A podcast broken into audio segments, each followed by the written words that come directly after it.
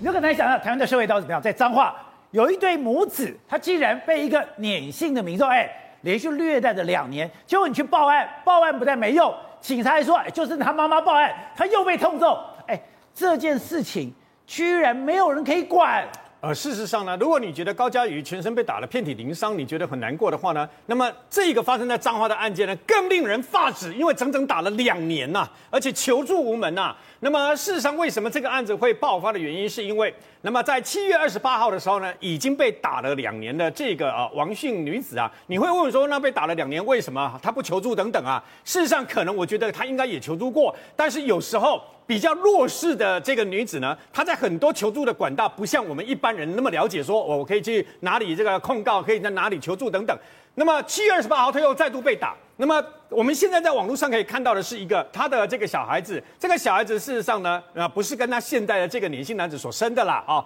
那么六岁，那么直接被这个呃年轻男子呢用脚，年轻男子坐在沙发上用脚就踹飞，你知道吗？总共踹飞以后，就叫他回来，那个那个罚站在那个地方再踹，总共连续踹了七次啊！啊看到人家看了以后很心疼，怎么会这个样子呢？你怎么会做这种事情呢？除了之外，这个之外呢，他也是打把这个等于说王姓女子呢打得遍体鳞伤，眼睛都充血这样子，那么实在是打到受不了了，所以呢，那么那一天呐、啊，那他叫这个王姓女子呢，用两只手去拿那个大理石，就那边啊搬上搬下，走来走去，走来走去，走了两个小搬了两个小时后，那么王姓女子呢，她是他太太哦。两只手都渗血了。他说：“如果给我滴一滴的话，再把你痛揍一顿一一顿呐。”他是在忍无可忍。就在这个时候，年轻男子因为去外面呐、狗的狗笼啊倒了。他去外面弄狗笼的时候，这个时候王姓女子突然间赶快逮到机会把门反锁，你知道吗？前后门全部都是全部都反锁，然后再把那个门门板什么东西把它塞住，让他没有办法破门进来嘛。赶快把打电话报警，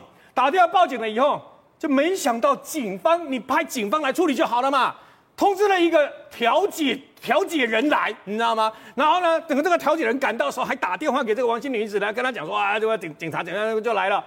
当两个警察来的时候，这个调解人竟然根据王姓女子说了，这两个调解那个那个两个警察来了以后，调解人跟他讲说没事，没事，没有夫妻间吵架，你们可以离开了。就在这个时候，那么王姓女子赶快冲下来，然后不是把门给弄开吗？冲出去喊的时候，他看到警车离开，你知道吗？在外面一直喊，一直叫，警车不理他。那么不过，那么鹿港分局有说啊，事实上警方来了以后有九分钟的时间，包括打电话没人接，按电铃没人应，然后呢在现场对不对哦都没有办法，只能九分钟，等了九分钟以后，让再让这个调解人又这样讲嘛，他们才离去，有没有看到他后面挥啊？